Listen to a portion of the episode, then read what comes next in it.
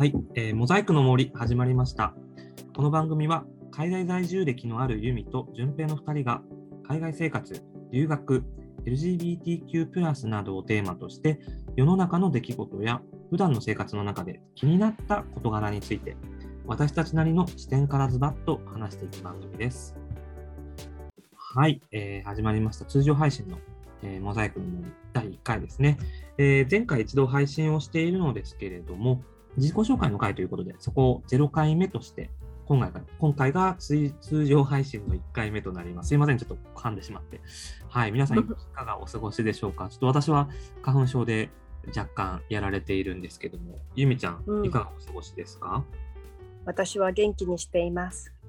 来週はあのモントリオールちょっと暖かいみたいで、と言っても日本の真冬ぐらいになるかと思うんですけどえ、いつもが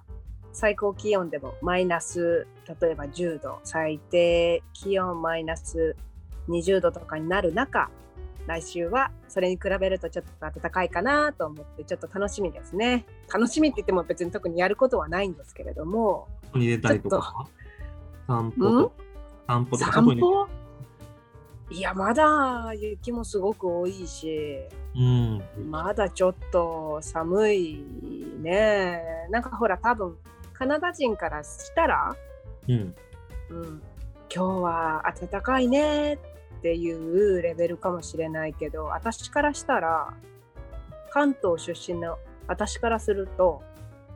ままだまだ全然寒い。いやいやいやいやって感じ。だいぶ。うん、寒すぎる。この寒さにはなれませんね、私は。いました。まあでもちょっと徐々に徐々にね、暖かくなっていくといいね。モントリオール。うん、本当にね。はい。で、えっと、まあ、今回から通常配信というところで、あのまあ、どういうような構成で進めていくかっていうことだけ簡単に説明すると、まあつうんえっと、常に毎回のエピソードであの何かしらのテーマを決めて話します。で、そのテーマは私たちの日常の生活のことで気になったことだったり、もしくはその世の中のニュースとか世の中で起きているようなことに対して思うことを話したり、それに合わせたエピソードを話したりっていうようなことをしつつですね、その前に、あの、ちょっとしたこう、前回放送から今までの中で、私たちが感じたりとか思ったことで話したいことっていうのがあれば、それぞれちょっとフリートークでお話をした。それをまあ小話っていう形でテーマというか、そのコーナー化みたいな感じにして進めていきたい。うんなのでまあ、うんもう2段のね、構成で進めていこうかと思っております。はい、ということで、早速この小話というものなんですけど、ゆみちゃん、うんいかがですか、なんかありますか？小話はちょっと昨日見た YouTube で得たあの情報なんですけれども私はあの今年のどっかで日本に一回帰国しようと思っていてあのその手続きっていうものが今までやっぱりすごく複雑っていうか情報がいろいろやっぱりある中どれをが正しくてどれが最新かっていうのが結構わからなかったんですよね。でなんかその中でやっぱりあの書面で提出するものが結構多かったりとかしててうちにはプリンターがないのでそういったところもちょっとてなんて言うんですか手間だなっていうかなんかこううまい具合にあのただでさえコロナ禍で飛行機に乗るっていうことでストレスになる中それプラス提出書類にもし不備があって入国ができなかったらとかって思うとちょっとあの不安でちょっとどうしたもんかなとは思ってたんですけどそこに、まあ、朗報っていう感じではないんですけれども最近始まった運用の一つでファストトラックっていうシステムが導入されたようでこのファストトラックっていうのは MySOS のアプリを使って事前に検疫手続きを済ませることができるもので日本到着時にその検疫審査に必要な書類の提出が不要になる。っていう私からすると画期的なものなんですけどなんかそれがもともとは関西空港で開始されたものが最近今月に入ってから羽田空港中部国際空港福岡空港にも導入されたようでまだ私は羽田空港を使うのか成田空港を使うのかちょっとわからないんですけれどももしあの羽田空港の方で導入されているようならばぜひ羽田空港を使ってファストトラックを使って少しでもストレスフリーな状況で日本に入国したいなって思っている感じですかね。今のところなんか成田の方ではまだ、あのいつ頃導入される予定があるっていうのはあの情報としては出ていないので、まあ、今後その羽田国際空港中部国際空港福岡国際空港に続いてきっと成田もなるとは思うんですけど今の段階ではちょっとわからない感じですかね。それが一番今週は私にとってビッグニュースでした。ね、あれだよね、あの MySOS アプリっていうのはその国、日本の国が定めているその入国時にダウンロードしないといけないアプリってやつだよね。そうね、あの、うん、なんか必須？必要、そうだね、必須のアプリの一つ。うんまあ、でも、ね、あれだね、あのコロナ禍ももう、まあ、コロナ禍というかね、コロナが流行り始めても早2年っていうタイミングで、日本の政府の水際対策とか、まあ、国内の対策も含めて、いろいろと、まあ、まあ、若干後手に回っていることも見受けられたりとか、うん、あまり便利じゃないよね、うん、利用者からするとっていうようなことも多かった中、徐々に改善という、改善っていう言葉が合ってるか分かんないけれども、うん、あのいい方向に向かってるっていうことは、海外在住の日本人、まあ、もちろん外国人もだけど、特に日本人が日本帰国するときに、まあ、母国にね、帰るだけなのになかなかこう、やり方が分かんないっていうのが徐々にシンプルになっていくのはいいことだよね、きっと。そうだね。やっぱりすごく不安だと思うんだよね。まあ、自分も含めて。うん、やっぱりなんか不備があってね、入国できませんとか言われちゃう。まあでもなんか、あれなんでしょう、多分不備があったら飛行機に乗れないっていう。っていう言うよね。言うけどさ、もうチケットも買って空港にもうチェックインするために行ってて、登場できませんとかって言われたらさ、うん、それもさ、まあ、もう、うってならない。日を変えるしかないってことになるのかもしれないけど、日本は特にちょっと、あのいろんな水際対策してる国の中では、要望が細かくて厳しいっていうので、例えばその、うん、えー、PCR 検査の証明書の用紙の書式が細かいとか、そういうのもいろいろ言われて、そう言うよね。うんうん。なるほど。まあでも、そうだね、海外から帰るあの可能性のある人にとってはすごくいい情報なんじゃないでしょうか。そうだね。うんうん。なんか、淳平君はある？はい、あのそんな大した、あのそんな大それ大それた話ではなく、すごくくったらない話なんですけど、あの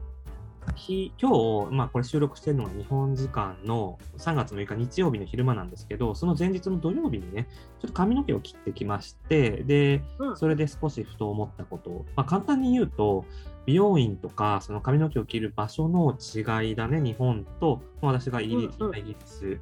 の違いをすごく感じましたっていうところなんだけども、うん、えっと、どこから話すかね。まあえー、今、日本に帰ってきたのは、まあ、2020年の10月で1年半ぐらいかなも経ってるんですけど、帰ってきてから、まあ、家の近くにある1000円カットに行ってます。まあ、でも1000円カット普通にいろいろね、あのやってもらえるんですけども、うんうん、そのイギリスに行く前は、1ヶ月7500円出して、青山で髪の毛をね、切ってたんですよ。少ない。7500円。してもらってたわけじゃないんですけど、やり取りしてお話をさせていただいていたスタイリストの方が出世されて、その人についそのの出世と合わせて、どんどんどんどん価格が上がってっちゃったっていう話なんですけど、うんあのイギリスにいた時は、えー、イギリスにあるバーバーと言われる美容院というよりは少しこう格をて床屋まではいかないんですけど、まあみたいな。理髪店になるのがね。そうだね、理髪店かな。うん、に行ってて、金額としても、まあ、今の1000円カットにちょっと毛が生えたぐらいの価格のところだったんですよ。ただ、何かってもう皆さん想像できると思いますけども、本当にこう日本のサービスというか日本のそのヘアカットの人たちの技術ってやっぱレベルが高いんだなっていうのをまざまざとこうここを帰ってきてから感じていて、うん、でまあね当然のことながらすきばさみなんて現地イギリスでは皆さん持ってないしバッサリバッサリ切っていく。ただ、まあ、男性なので髪の毛短いのであの変になるとしても限界があるしえー、ワックスつけてしまえば、まあまあ、なんとか人前には出れるっしょっていうのもあって、別にそんな気にしてはいなかったんですよね、現地に、うんうん。でも日本に帰ってきてやってみると、ああ、なんかすごく綺麗に整えてくれるなというのをすごく感じて、うん、いや、あのー、な、何なんだろうと、この違いは。うん、でしかも、イギリス行ってた時2箇所ちょっと行っていて、そのイギリスにいるイギリス人のあのところと、うん、あのアラブ系の方たちが運営しているシリアとかイラク、アラブ系の方が運営している、あのところにも行っててで特にそこに行った時の話で、まあ、大学院にイギリスで行ってたんですけど、まあ、もしねあのイギリスにまたその後も残って仕事ができて住めたらいいなとは思ってたっていうことでそんな話をしてたんですよ、店員さんと。そしたら、残ろうとしたらそんなのお前美容師になったら楽だよとか言われて、え？みたいな。美容師？いや、まあ、なったら楽って、確かに美容師になれるんだったらいいかもしれないですけど、いや、なれねえと人の髪の毛切るとかちょっと怖いし、うん、怖いね。っていうのもあって、でもなんでこんなこと軽く言うんだろうっていうのがあって、ちょっと今回調べたんですよね。うん、そしたら、イギリスという国は、美容院とか、そのまあ、理髪店を、まあ、運営というか、おそのオーナーとして持つことにライセンスが必要なんです。レジスターか。登録が必要なんですけど、美容師として働くことにあのレジスターとかライセンスその許可証みたいなのは全くいらないんですよ、全くいらないってすごくない？すごいよね。だだから、私は美容師です。って言っちゃえばいいって話ですよね。で、自信持って働けね。だけど、そんなんねど、どうやって学ぶのって思いますけど、まあなんか、お店で学ぶのか知らないですけど、でもそんなのがあって、うん、そりゃちげえよって思ったっていうのが、まあ、ちょっとありまして、で、まあ、イギリス以外もやっぱこういうふうに、えー、美容師のその許可証とかないのかなみたいなのちょっと気になって、うん、ほら、ゆみちゃんとかカナダとかね、行ってたりとかするからどうなのかなって思って聞いてみようかなと、まあ、ちょっと調べているんだけど、まあ、でも思ってしました。はい。どどでもなんかあの、カナダだとっていうか、うん、あのうちの旦那の話をすると、うん、もし例えばあの理髪店みたいなところで切ってもらうってなると、うん、多分25ドルぐらいかな。うんうんうんうん、でまあまあ多分25ドル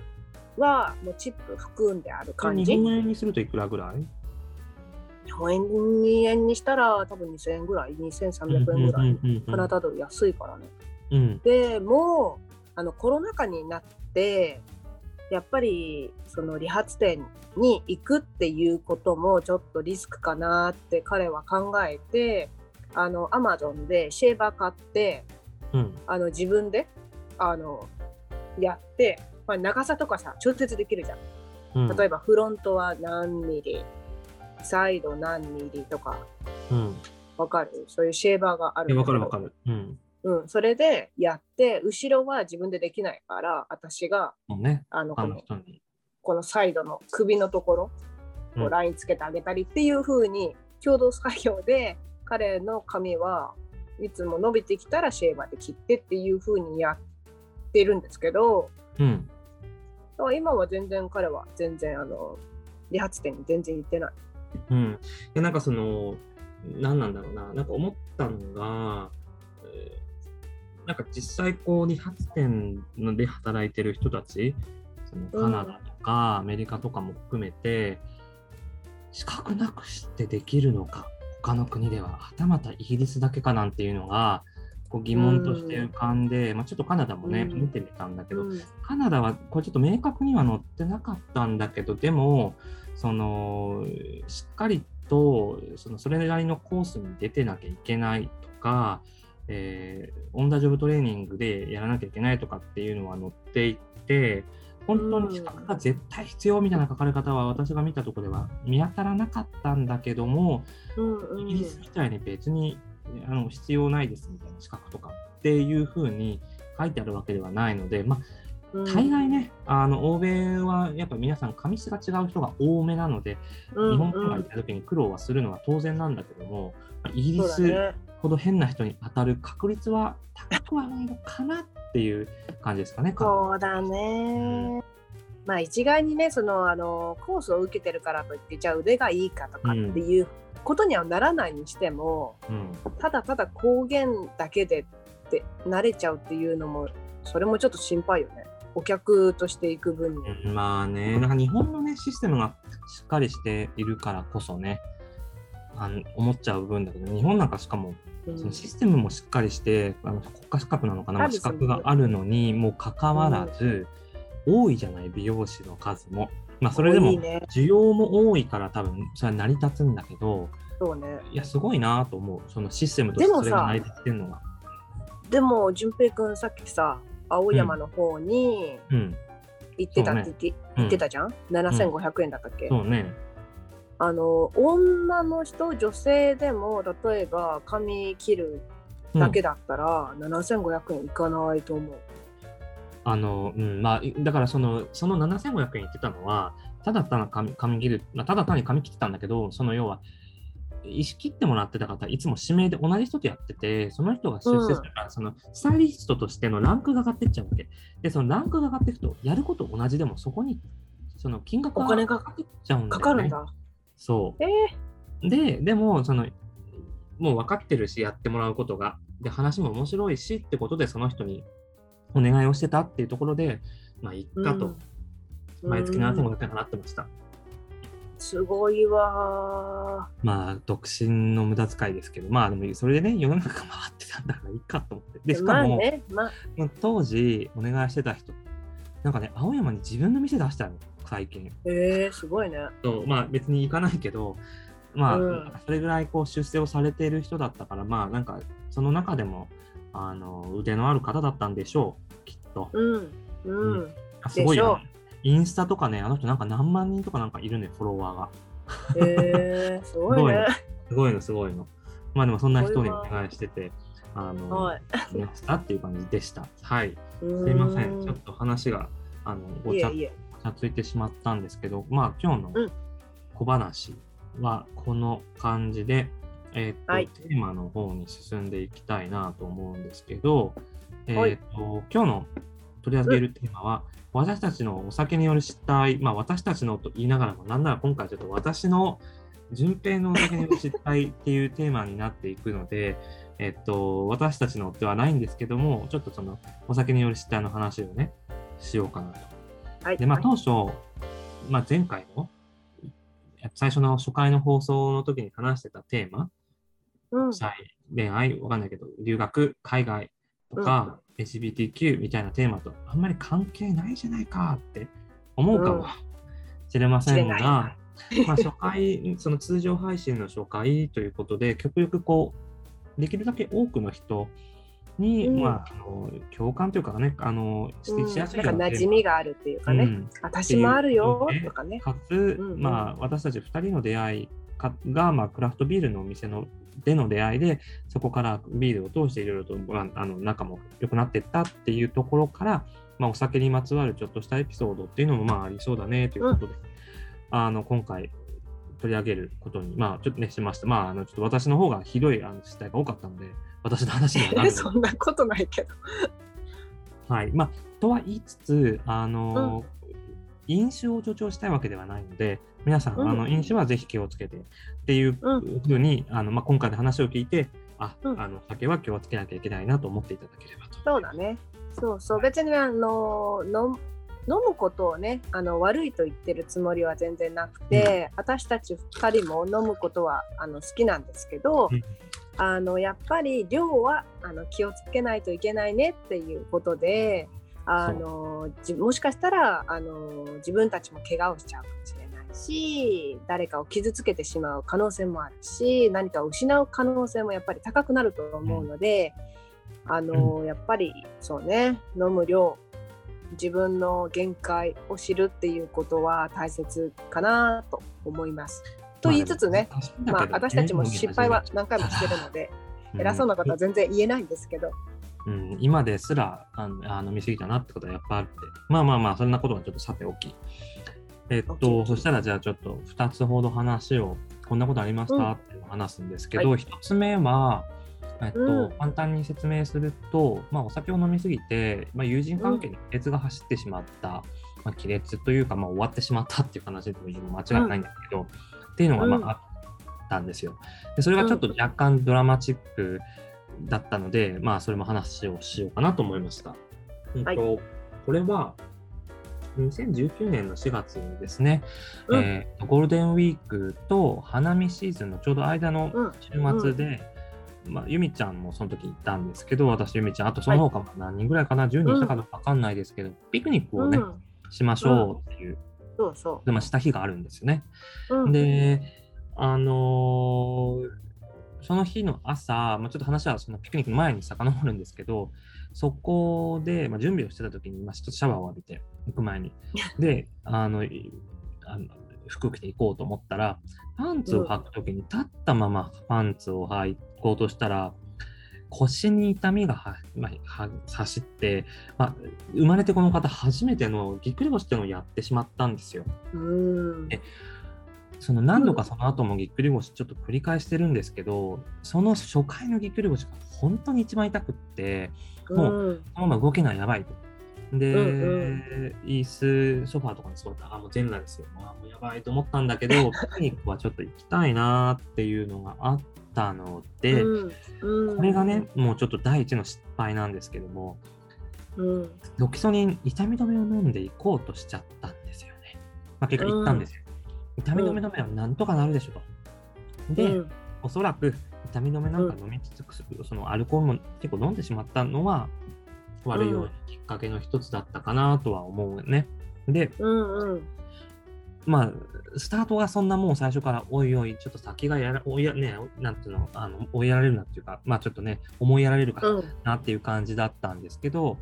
うん。ピクニックに。でもすごく楽しかったんだよね。あのうん、みんなやっぱりそのクラフトビールとかやっぱり大好きな人たちが集まってたしなんか今日はこれ持ってきたよあれ持ってきたよみたいな感うん、じでみんな持ち寄りで、うん、いろんなそクラフトビールを飲んで、まあ、う要は、うん。クラフトビールなので、通常のビールよりもアルコールの数が少し高いんですよね。で、うん。だから高めのビールをワイワイ昼間っからみんなで飲んでたと。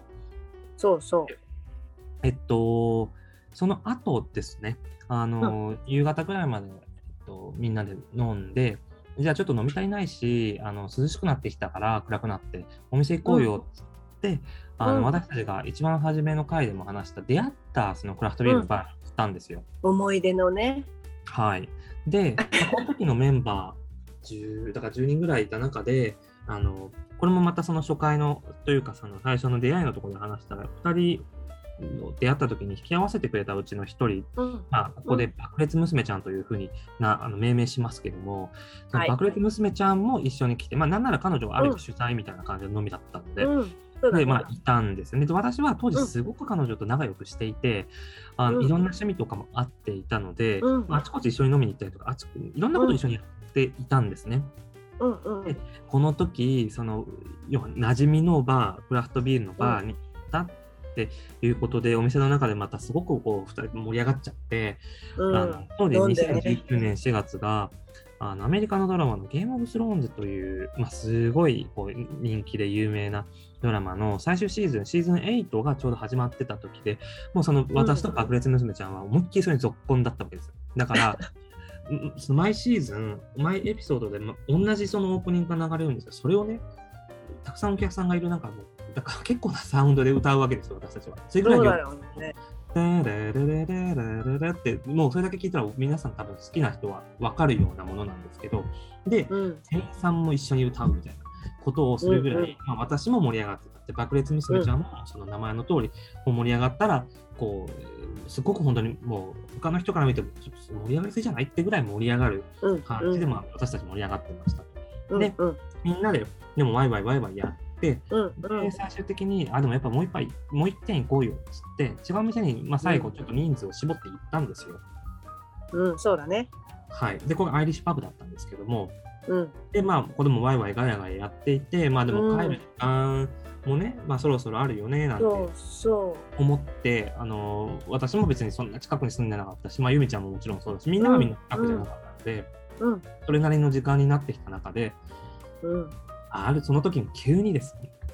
すみませんちょっとなんか喉が。急よね。本当に急そこの爆裂娘ちゃんが立ち上がってもう私に思いっきり暴言をね吐いてぶち切れた感じだよね。そう友達を引き連れてバババーって帰っちゃったんですよ。もう英語で帰言う。るみたいな感じでね。帰るよみたいな他の人に。うんそうそうそう本当そんな感じ。パパパーって帰っちゃって。あの、お店の人からしても記憶に残るぐらいあれちょっとすごかったよねってぐらい あの、うん。まあ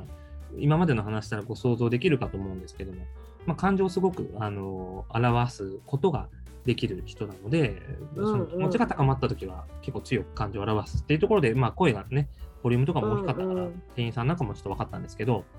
うん。で私はもう何が起きてたのかさっぱりわからない。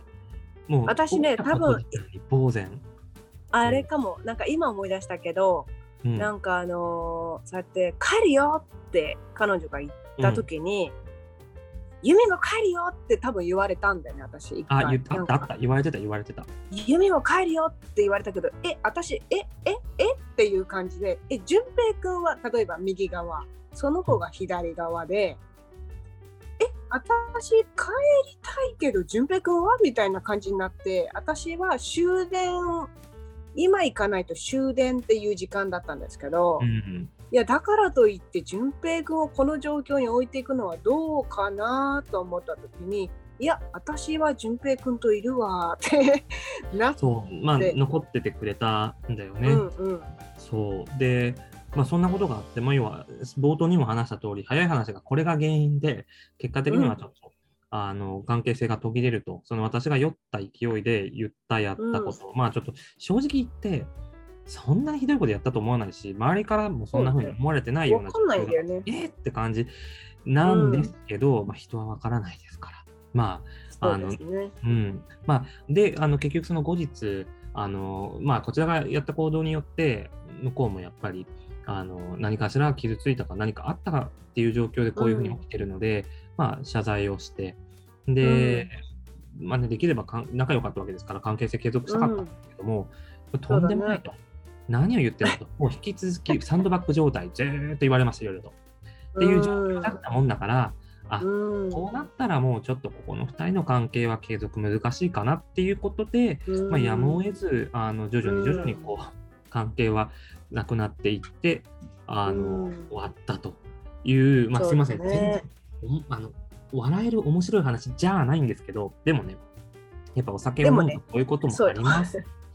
そうね。話でもはい。でもまあその時はやっぱりすごく大変だったけれども、うん。今となってはネタだな。まあそうそう、まあこんな風に話ができるようなね、になったわけですから、それはそれで。うん。でしかもその、う後日談って言っちゃあれなんですけども、彼女と私は本当にいろんなところに顔を出してて、あの、うん。彼女もすごくこうソーシャルな人だったので、いろんなそのうん。顔出した先でお友達できたりとかっていうのができたので、うん、そうだよね。その後ね、あの一緒に行ったところに行くとか、一緒に会った人に会うのはちょっと気まずかったですけどね。確かにね。そういうのはやっぱり、ああ、もう本当に失敗したなーって、その時は思いました。うんそうだね。なんかほら、淳平くんといえばあの子、あの子といえば淳平くん。いつもなんか二人でいる一緒に遊んイメ。ージが強かったうんから、当時は。そだからその片片割れだけに会うと、あれ？相棒はじゃないけど、う。まあそうそう、なるんよね。そういうふうに、あの周りも別に、うん。ほら何が起きたかっていうのを知らなくて別にそれを例えばあのあえてっていうよりはちょっと親切な気持ちもあって、うん。彼女どうしたの？みたいな感じで言われるのがまたちょっと辛いって時もあるよね。かといって、それに対してさ、強く言えないから、ああ、ねいや、実はって言って事実を話すものの、うんえなとかって思うわけですよ。そうよねそれがちょっとね、うん、まあでも、今これをね、お聞きになっている方々も、人間関係っていう意味で、その酒が原因で人間関係をちょっとこじらせた方ももしかしたらいるんじゃないかと思いますが、うんうんそこはね、あの教訓として今後起こさないように気をつけましょう。そうね。そうね。はい。まあ、一つ目がこんな話です。うん。うん。こんなんでいいのかな？こんなんで他の人聞いてどう思うんだろうと思いつつ、まあ話してでますけど。もまあ、うん。でもまあ、そうだね。あの時はちょっとびっくり。まあ私、うん自身のその経験ではそんなにそういう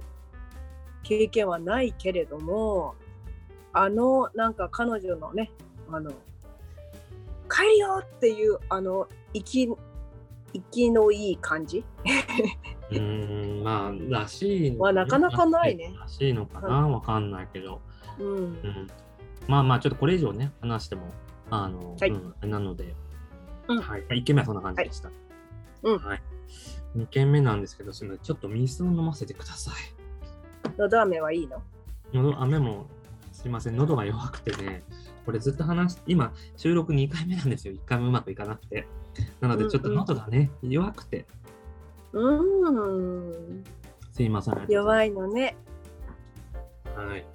はい、じゃあすみません。えっと、2つ目のお話、これまた私の話なんです。これまたゆみちゃんと行った時の話で、結局なんか共通点があるんですよ。あのうんたくさん飲んじゃう時の、多分。まあまあまあ、そんな話なんですけど、これは、あのーちょっといつか思い出せないんですけども、ある週末の土曜日に、ゆみちゃんと、あともう一人共通の友達の、まあ、H 君としておりましょうか。この2人と、まあ、飲む飲まないみたいな話があって、で、うんうんその、先ほども話に出た、えクラフトビールのバーですけども、いつも同じとこ行ってたんですけど、そこで飲まないかって話があったんですけど、あの私だけちょっとそこは一旦お断りしたんですよね、その日。うんうんっていうのは、あの、もともとそこのお店で飲むっていう話になったのが、えあるそのクラフトビールのイベントがあったから、 tap takeover と言われるイベントがあったからで、で、その tap takeover っていうイベントの、その、なんて言えばいいのかな、に出す出ているビールがあんま好みじゃなかったっていうのまで一旦おおお断りをしてました。うんうん。言ってたよね。うん。うん、で、まあ、その tap takeover、tap takeover 説明簡単にすると、あの、まあ、ある醸造所とか、まあ、複数の可能性もありますけども、がのそのビールを宣伝するイベントで、ビールを出すサーバーのことをタップと言います。で、それをテイクオーバー、占有するっていう意味で、一つもしくは、ま、特定の複数の醸造所のビールで、そのお店にあるタップを埋める。なので、そのタップに載ってるのは基本的にはある一つとか複数の決められた醸造所のビールのみ。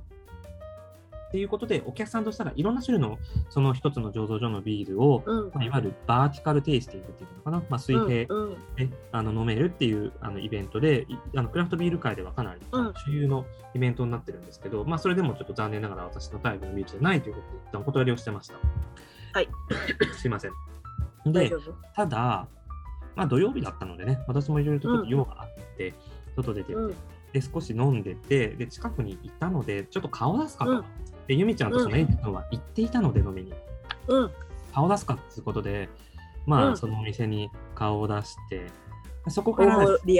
始まったのは。わ、あ順もう大盛り上がりです。で、そう、で、そそこの、あの、そのタイム、その日の飲みで知り合った人と、今もなんかつながってる人もいたりとか、うんうん。あとは、H 君は同性愛者じゃないんですけど、もう、うん。酔いすぎて、私たちなぜか2人で胸を揉み合っていたりとか、そうそう私逃げたんだよねあのウェイターのそう、わかる、覚えてる。あの二そうね人あの二人なんかも胸揉み合ってるんだけどつってどうしたんだろうつって、とか、まあ、もちろんあれですよ。あの胸もみ合ってるちょっと冗談としてですよ。そうもちろんもちろんうん。あの、あとは、やっぱ飲み物をね、酔っててこぼしてしまったりとかっていうこともの時あったんですよ。まあでも、うんあの、ただ、そのお店側もそれに対しては、いや、全然いいですよっていう感じで、まあ、返してこう、お店にいるときは、ものすごくこう平和に楽しんでうん飲んでたんですね。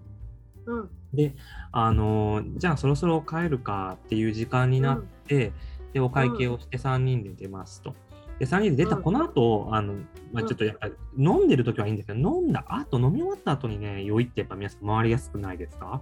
それで、ちょっと問題を起こしちゃったかなって気はするんですけど、じゃあ帰ろう帰ろうって言って3人で横に並んで歩いてたんです。うんで、私が真ん中にいて、ゆみちゃんと、H 君っていうのが両脇にいて、うん。もう私が何を思ったか、肩だか腕だかを組み始め、うんうん。走り出したね。そう。で、その、ただでさえ酔ってるのに、まず走ったら酔いも回るのに、まあ走り始めたら楽しいみたいな感じで。で、でもやっぱその、酔ってるから、足もさ、しどろもどろというか、なんて言えばいいんですかね、うまく回らない部分もあって、そうだよね。あとさ、やっぱこう、こうな、なんていうの腕も組んでるか、肩も組んでるかなんかだから、自分が思ってるように走れないと思うんだよね。バランスがね、多分、うんこの、取れない、シラなんてフでもんあれみたいな感じかな。例えば、年を取ってスポーツをやったら、自分が子供の頃とか若い時にやってたスポーツのイメージで動くから、動けなくて足もそれて転ぶみたいな。うん、そうかもしれないけどそうそうそうそうそうそう本当そうでもシラフだったとしてもあの同じ格好をして走れって言ったらはちょっと難しかったと思う、うんまあでもそれぐらいそれにプラスしてう。うん。酔ってた。酔っ払ってるからそう。まあ、それぐらい勢いよく走っね。て、で、まあ、要は転んだんですよ、私たち。もちろん、当然のこと想像できると思いますけど、3アスファルトで。大の大人3人が転んで、で、私恥ずは真ん中だったので、両腕取られてたので、受け身なんか取れませんということで、うん。真ん前からドーンって倒れてって、はい、はい、顔がバーンって当たりましたみたいな、顔から落ちてきましたっていう感じなんですね。まあ、あのーそう。で、当時というか今もなんですけど、私、メガネをかけていて、ちょっとポッドキャストだとわからないと思うんですけど、メガネをかけているので、顔から落ちると大惨事なんです。もうメガネってなって、まあ、うんあの案の定メガネはもう、あの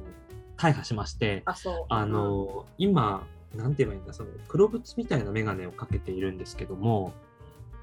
み右側だったのかな、まあ、その両脇の、えー、と耳にかける部分の絵って言えばいいんですかね。これって蝶番みたいなのでグラそのガラスレンズの部分とつながってるじゃないですか。うんうんまずその片方のその絵の部分がその蝶番のとこからきれいにポンって取れて、うんそっち側の、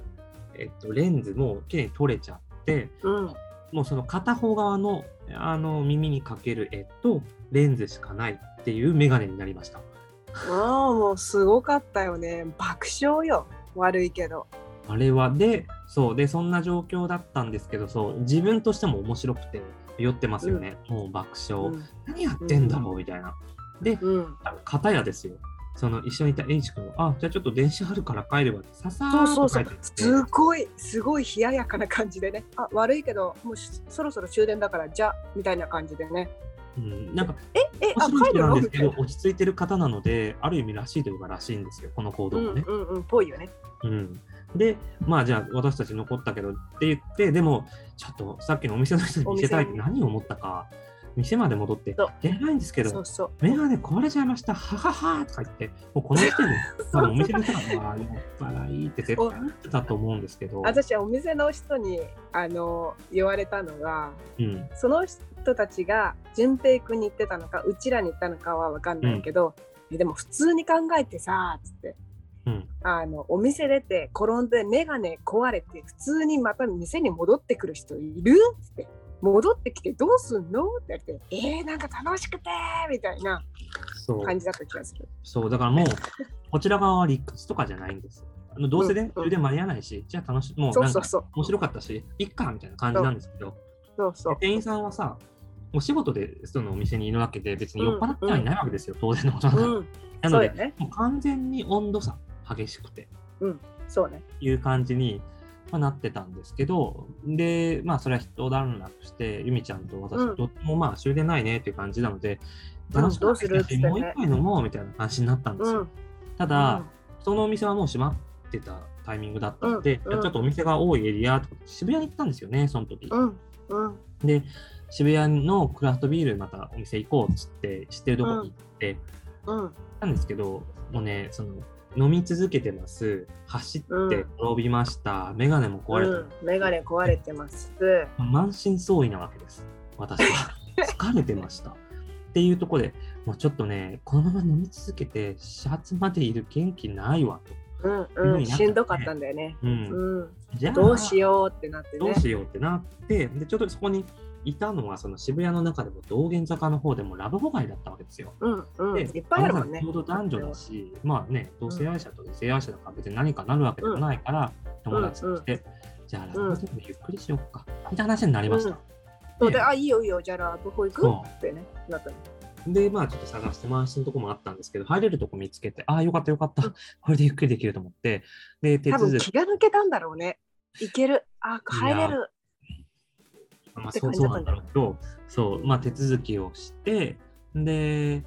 まあ、何かここで何か起きたわけですよ。で、何が起きたかというと、そのうん手続きした後に部屋に行くまでのその道中というか、ほぼ入り口なんですけど、10センチぐらいのね、段差があって、思いっきりそこに足を取られて、あひねっちゃったんですよ。で。私、その右足の、えっと、まあ、外側のくるぶしのところを結構ひねってて、剥離骨折とかしてたみたいで、そのその時にできた骨片って言われる骨のかけらみたいなのが残っちゃってて、足ひねるとすぐ腫れて痛みが発しやすい体質になっていて、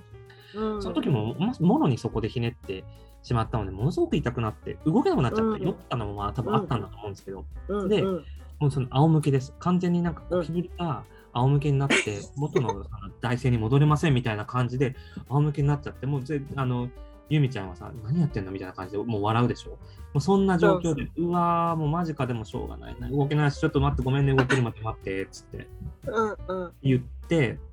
そしたらそれはね、当然土曜日の夜ですから、もうあの、うんカップル、いろんなカップルが来るわけですよ。さんのね。皆さん手続き済まして、これからじゃあ、ね、まあ、ちょっとどういうことされるのか知りませんけども、なんか楽しみをえね、求めて来てるのに、うん。なんだこいつはと、なんか変な道中倒れてるんだけど、何転がってんだぐらい。そういう女の子一人で、何この人たちみたいな。っていうのを、あの何組かあのやり過ごして、ああ、なんか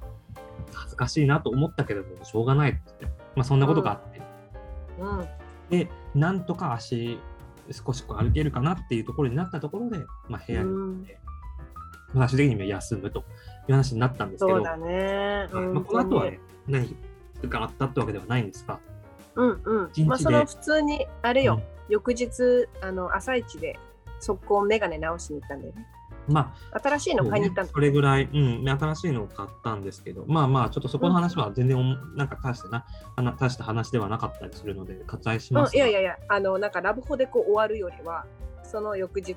ちゃんとそのメガネは直して、それぞれまたあのキロにつきましたってう、いうん話、まあね。うん。うんまうんうんあでもそんな感じで、うんあの、まあ2個目の話としては、まあ早い話が、飲んでメガネ壊してラブホで転んで笑われましたっていう、そういうような、あの、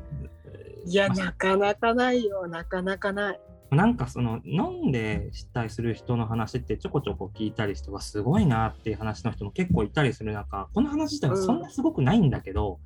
まあでもあんまないよねっていう気はするので、ない今回よ話してみようかなと思ったう次第でんございます。そうはだねなかなかないと思うい。うん。楽しかったな。うん、散々だったとは思うけど。で本当でもこれも2019年だか2018年だかの話なんですけど、まあ今2022年でしょ、うん。それ今までこのそこから今の間にこんなことしてるのに懲りずに飲んで懲りずにいろんなことしてるんですよまだ。他の歌もありますよ、ここまで大きいかはそりゃそうだ。別にしてもうん、だから本当に毎回毎回思うんですよ。あお酒気をつけなきゃお酒気をつけなきゃ。で気をつけられないうん今日はあんまり飲まない日にしようとかね。今日は過去のこともあるからね気をつけよう。決めてもそれに従えないのそう、わかるわかるそれが。問題なのうん、わかるわかる。だから、飲ま、飲む、あの、機会を減らすしかない。あの、友達と行一人でも飲んじゃうく、アル中だわ、アル中。一人でも飲んじゃうでそうだからアル中なんだよねすいませんねちょっとアル中のラジオだと皆さん思っていただければと思いますけど今は飲んでませんよ 今は今は水飲んでるもちろんですよ。やめてくださいよ。あでもいつかは多分飲んでやりますよあのやっぱお酒あじゃあその時は私もじゃあ飲む時もあると思うのでそうねそのうん時だから、どっかのタイミングで本当にただの雑談会とかで乾杯とかってやるのもありかなと思ってます、あ、いいね、いいね。何飲んでんのとかね。うんまあでも多分そうなると本当につまんない会になるかもしれない、第三者からしたらそうだね。それがもう本当にろれつ回いやそこまで飲まないと思うけど、ろここまで飲まないというか、う。うんん、回らないぐらいこんだけ長時間やるのよ感じだからね。うんうん。まあまあ、ねでもそんなことがあって、まあ今回のそのたね。お酒による失態、私のお酒による失態のまあ一部です。した。うん。はい。一部ね。一部一部。ね。あの今後もなんかうん何かのエピソードで、ちょっとお酒にまつわるエピソード多分きっと出てくるとは思うんですけど、まあ、うんまずはちょっとこんなあの人なんで、あの今聞いてる人はちょっと変な人だと、アル中だと思っていただければと思います。はいい。や、そんなことはない。うんはい、あのーそうですね、もうあの比較的時間も回ってきてますので、本日、まあこの第1回モザイクの森は以上となりますので、うん。はい、ねあのーはいはい、ありがとうございました。ありがとうございました。今日もお聞きいただきありがとうございました。